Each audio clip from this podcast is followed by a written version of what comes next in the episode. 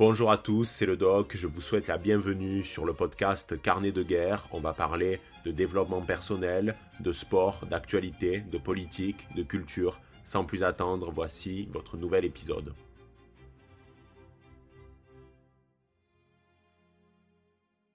Eh bien, salut à tous, c'est le doc, j'espère que vous allez bien et on se donne rendez-vous aujourd'hui pour un nouvel épisode de Carnet de guerre et là je sais ce que vous êtes en train de vous dire, mais putain, le doc, ça fait un mois, un mois et demi qu'il n'y a pas eu de nouvel épisode sur ce format-là, alors que pourtant tu avais promis d'être régulier avec plusieurs euh, épisodes par semaine. Tu abuses clairement parce que, euh, je le sais, ça a agacé un certain nombre de barons de la communauté, puisque vous avez été très nombreux à m'envoyer des messages en me demandant pourquoi il n'y avait pas de nouvel épisode sur carnet de guerre.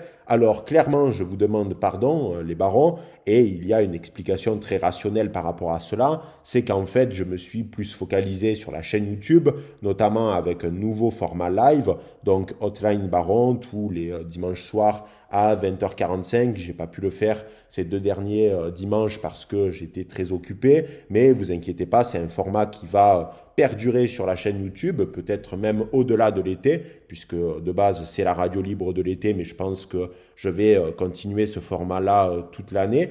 On verra en fonction des résultats, bien entendu. Mais tout simplement, je me suis plus focalisé sur la chaîne YouTube et c'est pour ça que j'ai délaissé les podcasts. Mais là, ce qui est très bien, c'est que euh, vous avez été très nombreux à manifester cette envie euh, de revoir ou plutôt de réécouter les podcasts et vous êtes très nombreux à m'envoyer des sujets euh, très régulièrement. Donc voilà, il faut un peu que je me sorte les doigts du 1 et que je bosse un peu plus sur les épisodes de carnet de guerre. Mais maintenant, je vous promets d'être beaucoup plus régulier, notamment là pour les différents mois d'été. Bon, euh, on parle de YouTube et justement, ça va être le sujet de, ce podcast puisqu'on va aborder la censure. Alors, je pense que euh, bon nombre d'entre vous, vous êtes déjà au courant. Il y a deux vidéastes euh, que vous devez connaître forcément si vous suivez mon travail, qui ont vu leur chaîne se faire supprimer par YouTube. Il s'agit donc de Papacito et de Greg Toussaint. Et je pense que YouTube est assez fébrile en ce moment sur la question de la censure, puisque même Jordan Peterson, que là encore vous êtes euh, censé bien connaître si vous êtes habitué de mon travail, a vu l'une de ses vidéos se faire supprimer il y a de cela quelques jours. Et c'était une vidéo qui portait sur, euh, il, me semble, euh, toute la question LGBT et la question trans. Donc la vidéo a été supprimée pour incitation à la haine. Donc là encore, eh bien, c'est c'est extrêmement vague hein, comme, euh, comme, intitulé, mais bon, de toute façon, YouTube euh, fait, euh, fait ce, que la plateforme a envie de faire, hein, c'est-à-dire qu'elle a ses règles et qu'elle estime, par exemple, que tel ou tel contenu est considéré comme une incitation à la haine, eh bien, pour YouTube, c'est de l'incitation à la haine. Voilà, il n'y a pas plus de polémique que cela. Et donc, Jordan Peterson, qui a pourtant 7 millions d'abonnés, a vu l'une de ses vidéos supprimées où il parlait justement de toute cette question-là, euh, de la transsexualité et du mouvement LGBT. Et je pense que le calendrier n'est pas euh, lié au hasard, puisque nous sommes en juin et que dans les pays anglophones, le mois de juin, c'est le mois des fiertés. Vous savez, c'est à ce moment-là que la plupart euh, des grandes entreprises occidentales décident de changer sur leur page Facebook, Twitter, etc., leur logo en mettant les couleurs euh, de l'arc-en-ciel LGBT, enfin du drapeau LGBT, pour manifester euh, leur soutien à cette cause. Mais on voit que bien sûr c'est de l'hypocrisie totale, puisque par exemple une marque qui a des pages Facebook en Occident, mais également dans certaines régions du globe, je pense par exemple au Proche et Moyen-Orient, eh bien, euh, sur ces pages-là, donc les pages euh, qui sont basées par exemple au Proche et Moyen-Orient ou même en Asie, il n'y a pas euh, le changement donc de logo. C'est-à-dire que la plupart de ces marques sont fiers d'être pro-LGBT seulement dans les pays occidentaux parce que avant tout c'est du business. Voilà, c'est-à-dire qu'on va flatter ce mouvement-là en Occident, mais par contre dans les pays plus traditionnels et conservateurs, euh, non, on ne va pas euh, se montrer proche euh, du mois des fiertés, etc., parce que ça pourrait être très mal perçu par la population locale. Et donc, c'est toujours très drôle de voir chaque année cette hypocrisie qui est flagrante. Si une marque a envie de manifester euh, son soutien à cette euh, cause LGBT, eh bien, elle est libre de le faire. Mais il faut être euh, cohérent avec ses idées. Lorsque l'on défend des idées ou lorsque l'on soutient une cause, il faut aller jusqu'au bout. C'est-à-dire qu'il faut aller jusqu'à changer le logo quand vous êtes par exemple au Proche et Moyen-Orient ou lorsque vous êtes en Chine. Mais bon, visiblement, euh, c'est surtout pour des questions, euh, à mon avis, liées au score ESG. Et on aura l'occasion de reparler de ce fameux score, même si Bruno Le Salé l'a déjà fait. Mais euh, tout ça, c'est que du, du, du, paraître.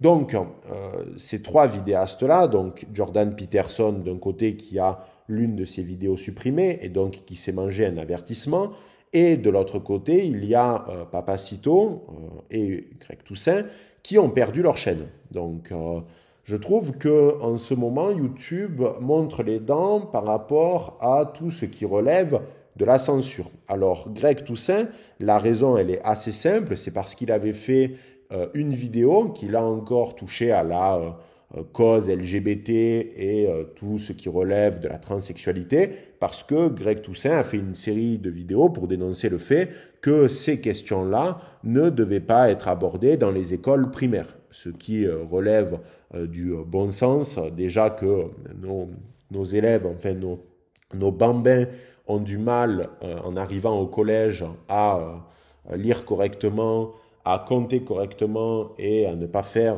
10 euh, fautes d'orthographe par phrase, eh bien, euh, ça paraît logique que déjà, il n'y ait pas euh, des cours qui, qui, relèvent, par exemple, de toutes ces questions LGBT ou en lien avec la transsexualité, parce que ça n'a strictement rien à faire dans les écoles primaires.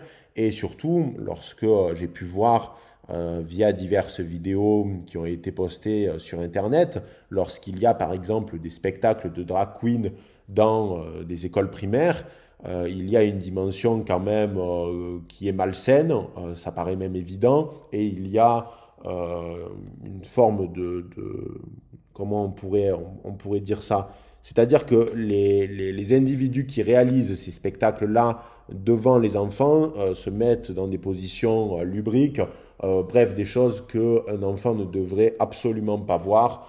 Euh, et je trouve ça euh, particulièrement choquant. Je sais qu'à Lyon, ça se fait de, plus en plus puisque le maire a, débloqué des fonds pour qu'il y ait des spectacles de drag queen montrés à des, enfants en bas âge. Donc il faut être très attentif à ça et vous devez être très attentif à ce que vos enfants peuvent voir à l'école parce que ce n'est pas le rôle de l'école. Le rôle de l'école, ce n'est pas euh, de montrer à vos enfants euh, des choses qui ne devraient pas être montrées à l'école. C'est aussi simple que ça et qui relève euh, d'une dimension politique et idéologique à peine dissimulée. Mais j'aurai l'occasion de revenir sur ce sujet plus en détail, puisque là, je vais surtout parler de, de, la censure YouTube. Donc, Greg Toussaint a vu sa chaîne supprimée parce qu'il avait abordé cette problématique-là. Et Papacito, on est sur un référentiel différent puisque ça concerne l'affaire de Montjoie. Alors je pense que là encore, vous êtes tous au courant de, cette affaire, puisque Papacito a réalisé euh, deux vidéos en l'espace de un mois, un mois et demi, où en fait euh, il vient en aide à l'un de ses amis qui est éleveur porcin qui s'appelle Pierre Guillaume. Alors, je ne vais pas vous refaire toute l'histoire parce que vous êtes déjà au courant, mais pour ceux qui euh, ne connaissent pas l'affaire de Montjoie, qu'est-ce qui s'est passé? Eh bien, on a Pierre Guillaume qui est un éleveur porcin, euh, qui a donc son exploitation et qui se retrouve dans une sorte de euh, combat à la David contre Goliath, puisque son voisin, c'est un lord anglais qui vient d'une grosse famille britannique avec les reins solides, donc un homme assez puissant et qu'il euh, y aurait, alors je vais utiliser le conditionnel parce que euh, c'est pour des raisons d'ordre légal, euh, il y aurait une affaire de corruption et donc Papacito a aidé son ami Pierre Guillaume, puisque vu que Papacito a une communauté assez importante, il a mis en lumière cette affaire-là et il a montré dans ces deux vidéos un certain nombre d'indices et de preuves qui laissent présager le fait qu'il y a en effet une affaire de corruption à Montjoie. Donc, euh, par rapport notamment à l'utilisation de l'argent public, notamment à des fins privées, euh, le fait qu'il y a euh, deux tueurs à gages qui se sont rendus chez Pierre Guillaume et qui auraient été mandatés par ce fameux Lord anglais, donc une histoire complètement hors norme et qui est d'une gravité sans nom. Donc on, a affaire donc à, une, problématique qui touche à plusieurs plusieurs, euh, on pourrait dire, condamnations pénales, hein, c'est-à-dire qu'on est sur, quelque chose de, très sérieux. Et donc, Papacito a décidé euh, de réaliser deux vidéos où il présentait euh, les preuves qui laisseraient présager justement une affaire de corruption qui est quand même d'une envergure assez importante. Et je trouve que ça a été une, une affaire qui a très vite été euh, comment dire, médiatisée sur YouTube parce qu'elle a fait euh, beaucoup de vues et surtout parce qu'il y a une cagnotte qui a été réalisée pour aider euh, Pierre Guillaume et je crois que la cagnotte, si je ne dis pas de bêtises, a atteint 200 000 euros, donc ce qui est juste énorme et ça a grandement aidé Pierre Guillaume à la fois dans ce combat parce que vous savez que ce sont des procédures extrêmement longues et surtout au niveau de son exploitation parce que il s'est retrouvé dans une situation très difficile puisque euh, le Lord anglais lui a mis un certain nombre de bâtons dans les roues euh, pour ce qui est euh, eh bien de, l'exploitation de Pierre Guillaume. Et il faut le dire clairement, Pierre Guillaume s'est retrouvé à un moment donné dans la merde à cause de, de, cette histoire. Donc, le problème, c'est que cette vidéo et toute la chaîne de Papacito ont été supprimées. Et si vous voulez, il faut faire une parenthèse à ce moment-là du podcast sur le fonctionnement de YouTube et sur tout ce qui relève euh, de l'algorithme, mais également du règlement. Sur YouTube, lorsque vous êtes un créateur de contenu, vous allez faire des vidéos. Jusque-là, ce n'est pas difficile. Et il va y avoir euh, une sorte de double vérification de vos vidéos. C'est-à-dire que, imaginons, vous êtes un vidéaste, vous faites, vous faites une vidéo et vous la mettez sur YouTube. Donc ça va charger, etc. En fonction de votre débit Internet, ça peut être plus ou moins long. Et une fois que la vidéo est mise en ligne, il va y avoir une étape de vérification. C'est le robot YouTube, euh, qui donc doit fonctionner peut-être avec une intelligence artificielle, enfin on n'a pas les détails, mais c'est le robot YouTube qui va analyser votre vidéo, notamment le titre, la miniature, les mots qui sont prononcés à l'intérieur de votre vidéo, mais également les images. J'imagine que euh, le robot est largement capable de cela, pour déterminer si votre vidéo est hors du règlement YouTube ou non, c'est-à-dire si elle est valide ou absolument pas. Si par exemple vous faites une vidéo avec de la violence euh, extrême, forcément elle ne va pas tenir plus d'une heure ou deux sur la plateforme, théoriquement, parce que là encore, le robot, il n'est pas infaillible. Donc ça, c'est la première vérification. Théoriquement, si vous mettez une vidéo sur YouTube et que par exemple une semaine se passe, ça veut dire que normalement et théoriquement, cette vidéo n'est pas considérée comme hors charte. Mais là, il y a une petite subtilité, c'est-à-dire que toutes les vidéos YouTube peuvent être signalées. Et plus il y a un signalement euh, sur une vidéo déterminée, plus cette vidéo-là va remonter à un modérateur YouTube. Et donc là, on n'est plus sur du robot, mais on est sur un humain fait de chair et de sang qui va donc regarder la vidéo pour déterminer si cette dernière est hors charte. Si c'est le cas, vous allez manger un avertissement et euh, la décision va être motivée. Vous attendez pas à lire des pages et des pages euh, pour savoir euh, sur quoi le modérateur s'est basé pour supprimer votre vidéo. Ça va être par exemple, je sais pas, incitation à la haine, nudité, enfin ça peut être plein de choses. mais il doit motiver sa vidéo au regard d'un motif qui est lié au règlement YouTube. Donc ça, ça, se passe, on va dire, dans la majorité des cas. Quand vous êtes un créateur, vous allez donc manger un strike quand une vidéo est considérée comme hors charte, hors règlement. Et si vous mangez 3 strikes en moins de 90 jours, puisque par exemple si vous mangez un strike et que pendant 90 jours il n'y a pas de problème, YouTube va vous enlever l'avertissement. Mais si vous mangez plusieurs strikes consécutifs, votre chaîne est supprimée. Et là, on peut le dire clairement, vous êtes baisé parce que vous n'allez pas pouvoir récupérer votre chaîne. Mais théoriquement, une suppression de chaîne YouTube se fait dans ce sens-là, c'est-à-dire que une vidéo va être supprimée, puis une autre, puis une autre, et au bout de trois, c'est terminé. Mais dans le cadre de Papacito, je ne sais pas euh, pour Greg Toussaint comment ça s'est passé euh, exactement, mais pour Papacito, on s'est retrouvé dans une situation où la chaîne YouTube a été supprimée directement. C'est-à-dire que l'intégralité de la chaîne a été supprimée et ça, ça signifie que c'est une action humaine. Donc c'est un modérateur de YouTube qui a supprimé directement la chaîne de Papacito. Normalement, quand un modérateur vous supprime sans sommation votre chaîne YouTube, ça veut dire qu'il y a sur cette chaîne des grosses irrégularités, euh, notamment au niveau de la charte. Clairement, si par exemple il y a des vidéos porno qui sont diffusées sur YouTube, là, euh, il n'y a pas de sommation. La chaîne, elle est supprimée directement. Mais si vous voulez, dans le cadre de Papacito, c'est un peu plus compliqué. C'est-à-dire que je suis convaincu, même si je n'ai pas de preuves formelles, et ça reste une possibilité, mais qu'en réalité, ça a été une demande euh, du gouvernement ou alors du maire de Montjoie. Et ça a déjà été fait dans le passé, puisque par exemple Bruno Le Salé, que vous connaissez euh, normalement aussi, avait réalisé il y a de cela quelques mois une vidéo sur Marlène Schiappa, si je ne dis pas de bêtises, et lorsque cette vidéo a été supprimée, il y avait donc sur euh, la page de cette vidéo un petit carton avec marqué, euh, il me semble, euh, YouTube a supprimé cette vidéo suite à une décision du gouvernement, du gouvernement du pays où a été diffusée cette vidéo.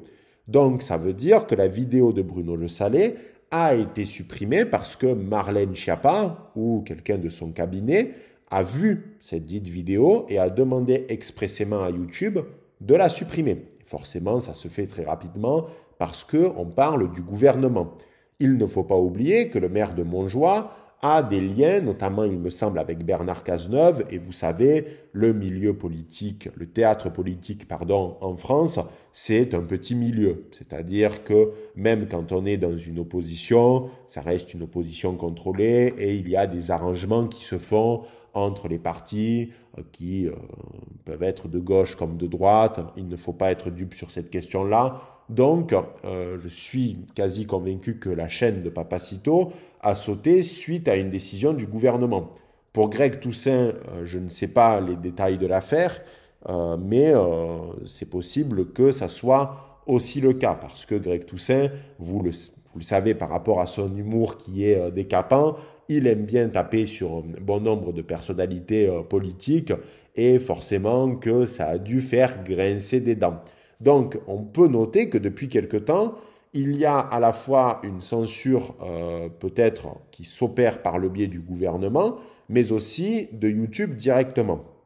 Pour ce qui est de YouTube, ça m'étonne pas tellement parce qu'il ne faut pas oublier qu'on est sur une plateforme américaine et aux États-Unis, il y a déjà le début de l'élection présidentielle américaine, enfin de la campagne, parce que euh, là on est sur vraiment les balbutiements, c'est le début, mais ça commence quand même. Et donc il est fort probable que dans les mois à venir, il y ait euh, de plus en plus de vidéastes, notamment américains, euh, qui soient censurés sur leur chaîne YouTube parce que dans la course à la Maison Blanche, il y a des vidéos qui forcément peuvent faire des vues, qui peuvent euh, donc, euh, je ne pense pas qu'une vidéo peut faire basculer un scrutin, mais disons que euh, la censure est beaucoup plus forte en période électorale. Et d'ailleurs, sur YouTube, avant, quelques mois avant l'élection présidentielle française, c'était exactement la même chose puisqu'un certain nombre de vidéastes avaient perdu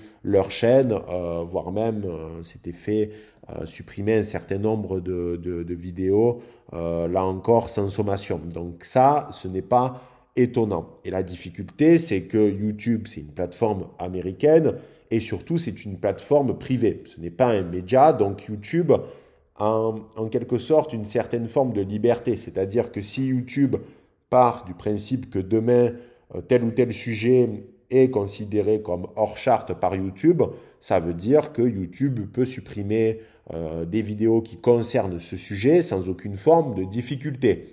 Je sais que certains vidéastes s'étaient lancés il y a quelques années de cela euh, dans une forme de croisade contre YouTube en prenant des avocats, etc. Mais je pense que c'est une grande perte de temps et d'argent et qu'à la fin, vous n'êtes pas sûr de, de, de, de, remporter le combat. Donc, il faut oublier cette possibilité. Donc, quid euh, de la censure de, Papacito et de Greg Toussaint? Ce qu'il faut comprendre, c'est qu'on a affaire à deux vidéastes qui ont quand même une grosse communauté, que ce soit pour Papacito et pour Greg Toussaint. C'est-à-dire que si les deux euh, décident demain de recréer une chaîne YouTube, ils n'auront absolument pas de difficulté à récupérer des abonnés et à de nouveau refaire des vues, même si ce n'est pas une partie de plaisir parce que forcément vous redémarrez de zéro et c'est toujours plus simple euh, de réaliser des vidéos avec un réservoir d'abonnés particulièrement important.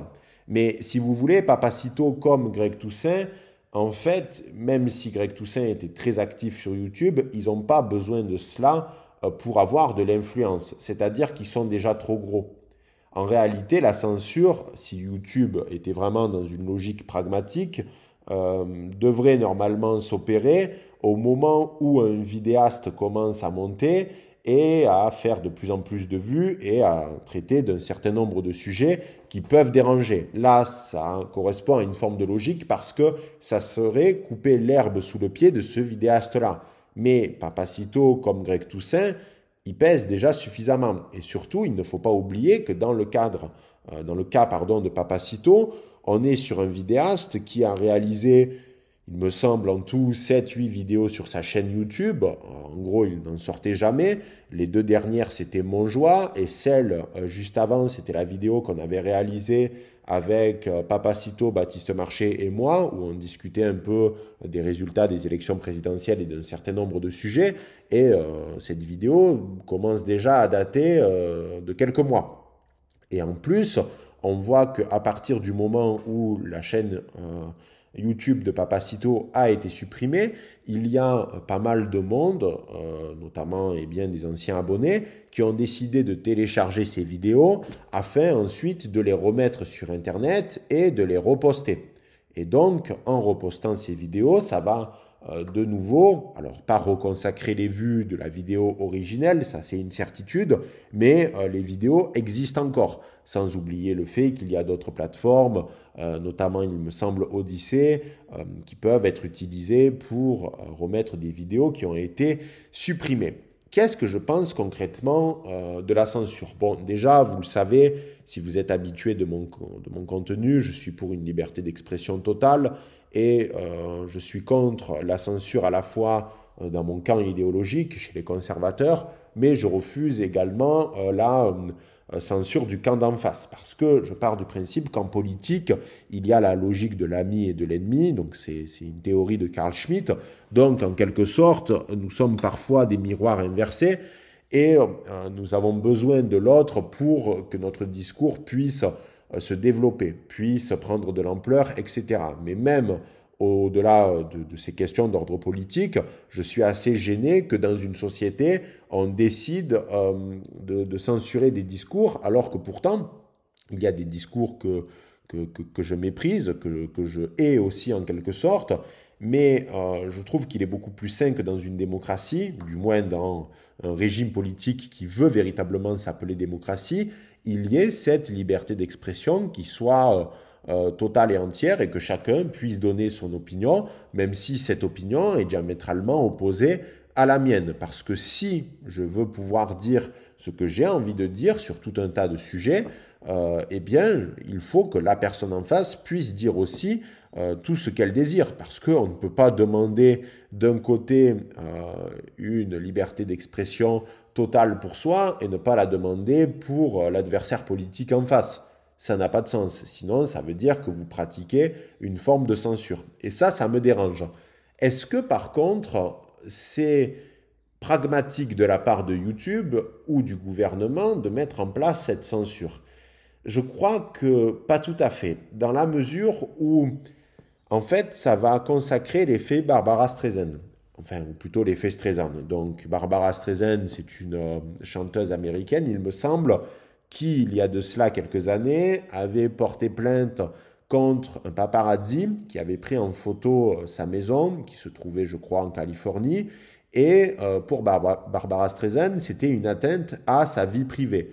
Or, le fait qu'elle décide de, mener une action en justice contre justement cette photographie, ça a justement fait plus de publicité sur son domicile que si elle avait absolument rien dit. Donc en fait, c'est un effet contre-productif, c'est un but contre son, camp, ce qui va entraîner une médiatisation et tout ce que vous aviez envie d'éviter à la base, eh bien, se retrouve consacré à cause de votre comportement. C'est-à-dire que si Barbara Streisand n'avait pas euh, décidé de porter plainte, etc., personne n'aurait été au courant qu'elle habitait dans cette maison-là. Et donc, il n'y aurait pas eu une atteinte à sa vie privée.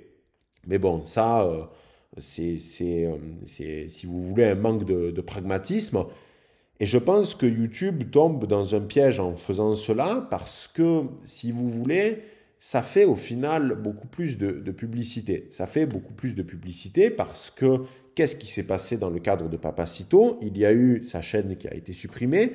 Il y a eu forcément des articles de presse qui ont été euh, réalisés afin justement de, euh, de, parler de cette suppression. J'ai vu que notamment BFM en avait parlé.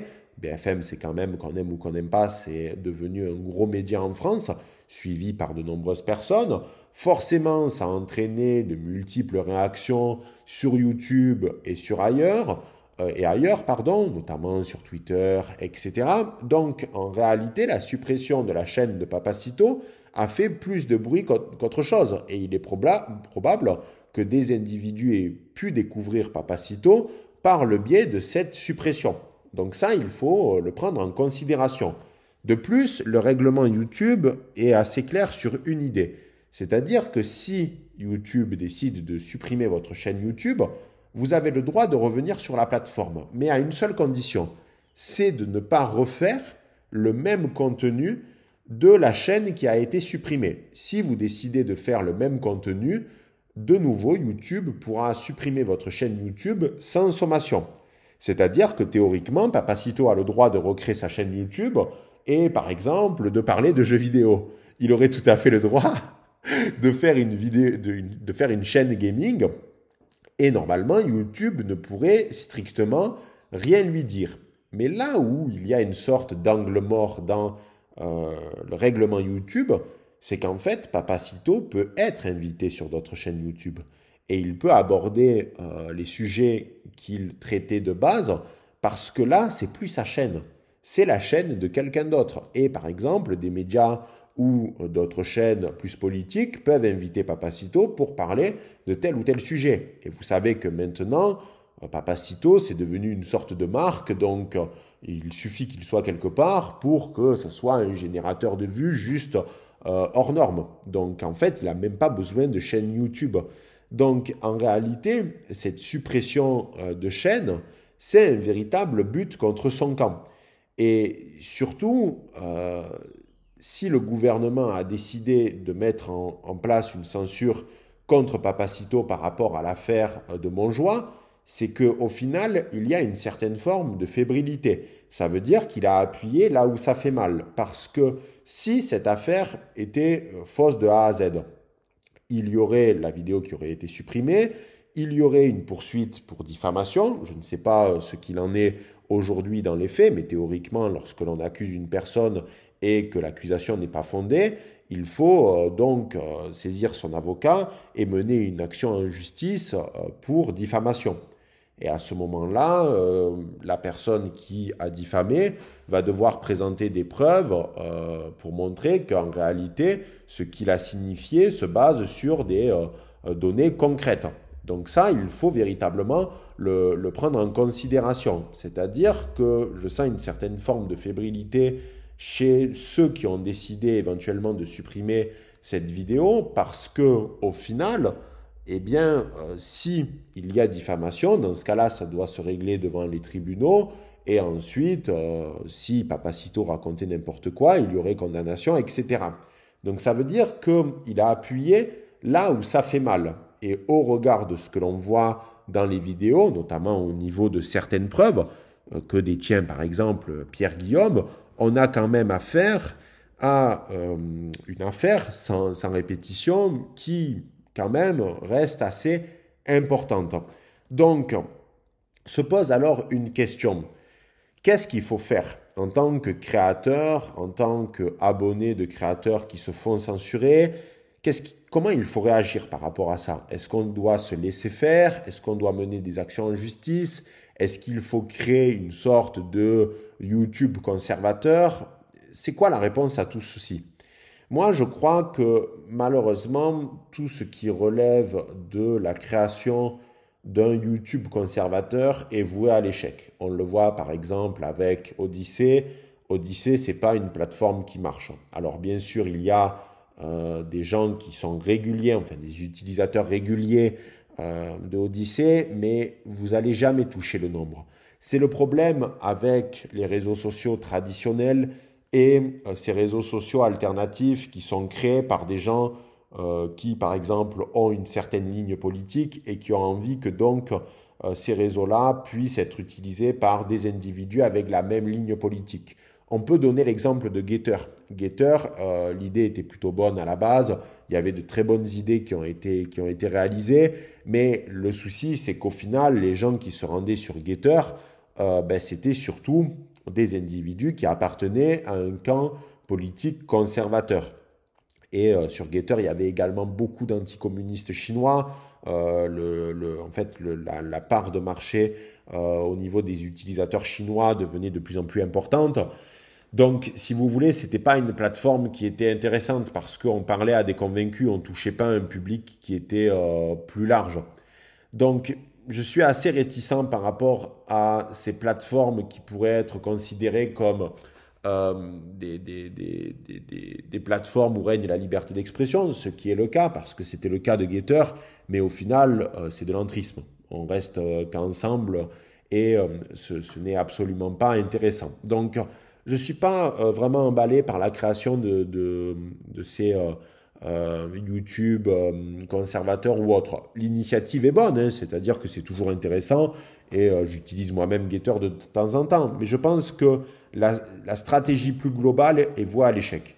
Ensuite, on a une autre, euh, une autre dimension, c'est-à-dire comment il faut réagir par rapport à YouTube. Est-ce qu'il faut partir en croisade? Non, c'est pas utile parce que ça va vous demander un temps de fou, ça va vous demander de l'argent et une énergie qui est beaucoup trop importante. Donc il faut essayer de réfléchir à comment contourner le problème. Et surtout, est-ce qu'il faut pleurer? C'est-à-dire, est-ce qu'il faut chouiner sur les réseaux à dire Oh là là, j'ai été censuré, c'est terrible, euh, stop censure, etc. Non, parce que en fait, ce sont les règles du jeu. Ce sont les règles du jeu, c'est le jeu politique. C'est-à-dire que certains vidéastes incarnent des idées, ces idées vont à l'encontre du cahier des charges politiques et idéologiques de YouTube, et par conséquent, il y a une dissonance. Et euh, c'est comme ça. YouTube est une plateforme privée. On a beau euh, chouiner, dire oui, c'est une atteinte à la liberté d'expression. Oui, peut-être. Mais en fait, on ne peut pas changer grand-chose au demeurant. Par contre, on peut espérer qu'avec le temps, il y ait des contre-propositions parce que justement, je suis de ceux qui pensent que plus il y aura euh, de la censure pratiquée sur des plateformes de ce type, plus ça se verra et qu'à force, il y aura euh, des euh, initiatives qui seront proposées ailleurs et des initiatives solides. Ou alors, il y aura des rachats, etc. Mais ça, c'est beaucoup trop tôt pour le voir. Enfin, c'est trop tôt pour l'apprécier vraiment. Surtout sur YouTube, parce que YouTube est assez quand même verrouillé, etc. Donc, on ne peut pas trop l'espérer. Mais en fait, ça fait partie du jeu. Je sais que c'est difficile, je sais que ça peut être agaçant et que certains abonnés peuvent avoir l'impression que euh, le combat est, inégal ou qu'il est complètement euh, euh, disproportionné parce qu'en face, on a une forme de coalition qui est beaucoup trop importante. Mais c'est ça justement qui fait la, beauté de, ce combat-là, en quelque sorte. C'est justement ce déséquilibre. Et j'en parlais avec Papacito directement. Alors, pas Je pense qu'il ne sera pas gêné par ce que je, dis de notre discussion, mais on était d'accord sur le fait que justement ça manifestait une forme de fébrilité de la part de, de YouTube, que c'était plutôt bon signe, que ça voulait dire qu'il y avait certaines digues qui avaient sauté, ça voulait dire que ces vidéos-là avaient de plus en plus d'impact parce qu'il a fait énormément de vues, il a récolté beaucoup d'argent, donc il y a un impact, il y a une suite logique, et ça inquiète. Et ça inquiète, donc ça veut dire que tout ça, c'est utile. Tout ça, euh, c'est pas de la poudre aux yeux. Donc, on ne peut pas je vais, même dire, je vais même dire quelque chose. Pour aller plus loin, ça serait inquiétant si YouTube décidait de ne rien faire. Ça voudrait dire qu'au final, euh, eh bien, ce qui est raconté, ce qui est explicité, ça ne dérange pas ou ça ne soulève pas un certain nombre de polémiques. Ce qui est terrible avec l'affaire de Montjoie, c'est que cette censure-là, au final, elle ne se base pas sur des considérations politiques et idéologiques. C'est-à-dire qu'on n'est pas sur des sujets de société concrets. C'est pas comme si Papacito euh, avait parlé, je sais pas moi, de l'euthanasie, de la question LGBT ou de ce type de sujet. Là, on a affaire à une possible affaire de corruption qui devrait normalement toucher tous les Français. C'est-à-dire euh, que vous soyez de gauche, de droite, euh, d'extrême gauche, d'extrême droite, bon, même si c'est des étiquettes, tous les Français devraient être euh, très embêtés par cette question-là de la corruption. Et j'ai toujours pensé que la corruption était une thématique qui était totalement euh, sous-estimée en France. C'est-à-dire que les Français sous-estiment euh, la corruption, notamment à un échelon local.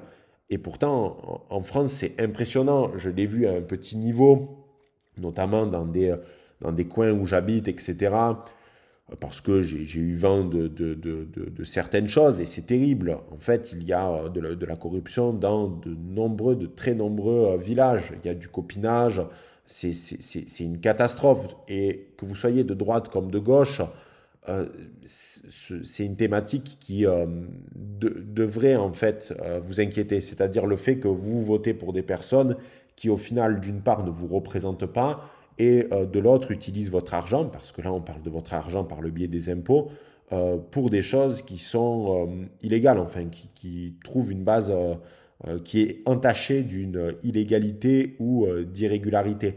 Et ça, ça soulève de, de, grosses problématiques.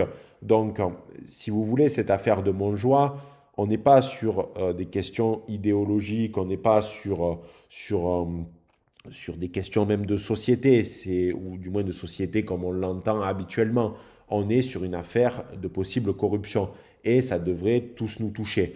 Donc, comme on a, discuté avec Papacito, je pense qu'en réalité, ça veut dire quelque chose, que c'est un signe plutôt positif parce que euh, il va y avoir des, répercussions. L'affaire ne va pas s'arrêter là.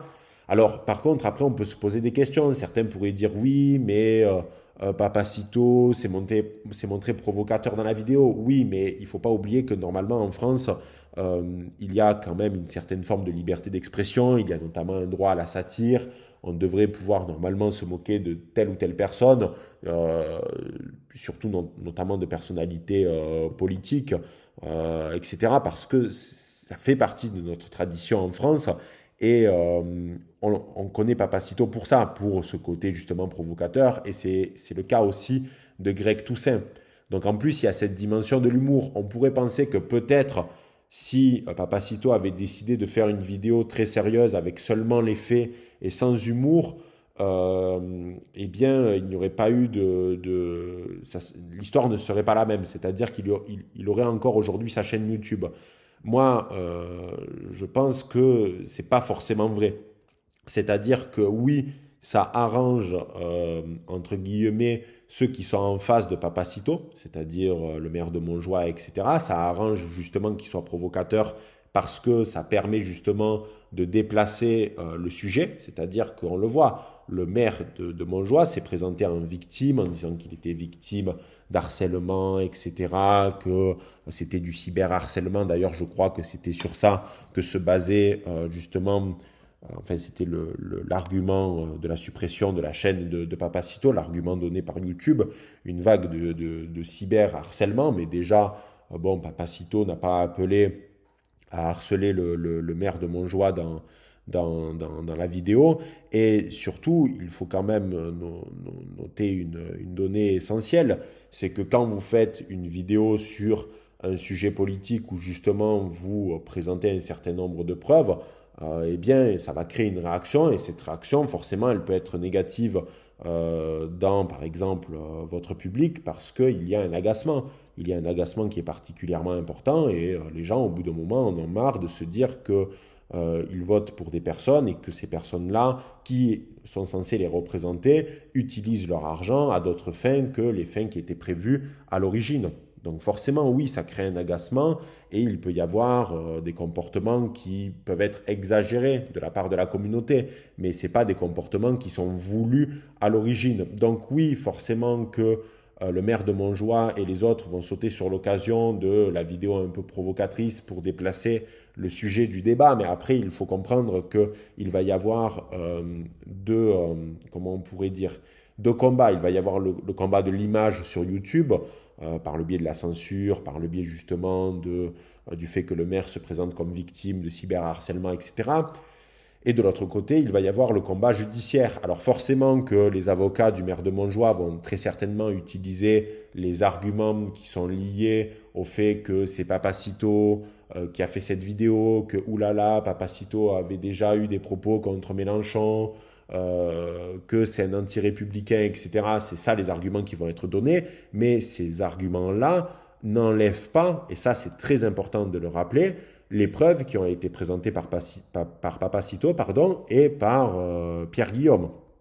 Et ça, il va falloir que euh, les avocats de Pierre Guillaume, parce que je pense que c'est Pierre Guillaume qui est représenté au niveau du bras de fer judiciaire, euh, insiste bien sur cette dimension-là. C'est-à-dire qu'en effet, il y a eu ces vidéos, mais en fait, il y a deux affaires. Éventuellement que le, maire peut, peut ensuite euh, se, lancer dans une procédure contre Papacito, mais l'affaire de base, elle concerne ce qui se passe à Montjoie. Et ça, il ne faut pas euh, l'oublier. Et j'espère, mais je pense que les avocats ne se tromperont pas, enfin les avocats de Pierre Guillaume n'oublieront pas cette dimension-là, c'est-à-dire qu'il faut se focaliser sur le fond de l'affaire, même si malheureusement, au regard de la corruption dans, le, dans ce pays, et notamment de la position des juges, euh, j'ai bien peur qu'on euh, soit dans justement un combat déséquilibré. Et c'est là où justement euh, la communauté de Papacito a un rôle à jouer, mais a un rôle positif.